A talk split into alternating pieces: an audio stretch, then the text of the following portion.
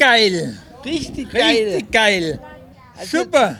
Und wir haben fleißig Bunker. Herrlich. Wir haben da keine Angst.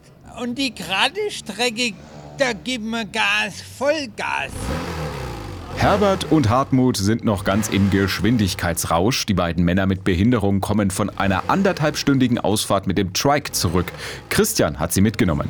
Mir macht es glücklich, wenn die anderen Leute helfen kann und sehe, dass die glücklich sind und denen das, ja, das Strahlen im Gesicht haben. Das ist toll. Rund 500 Motorradfahrerinnen und Motorradfahrer sind dabei beim Nattheimer Motorradfrühling. Und natürlich auch viele Leute ohne Bike.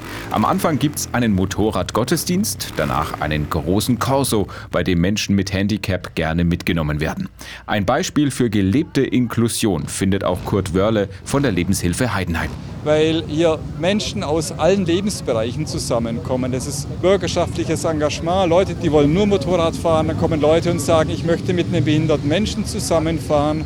Es sind die ganzen Ehrenamtlichen da, die Vereinsleute, die Feuerwehr, die sagen, wir wollen eine Veranstaltung machen, bei der auch die Menschen mit Behinderung dazukommen können. Im Grunde genommen ist das, was hier geschieht, dieses bunte Miteinander, das ist eigentlich Inklusion. Und das Ganze sorgt für begeisterte Gesichter auch bei Herbert und Hartmut, die auf dem Trike mit der Sonne um die Wette strahlen. Einfach cool. Ist so schön, wenn man Dreieck fährt. Der Sound.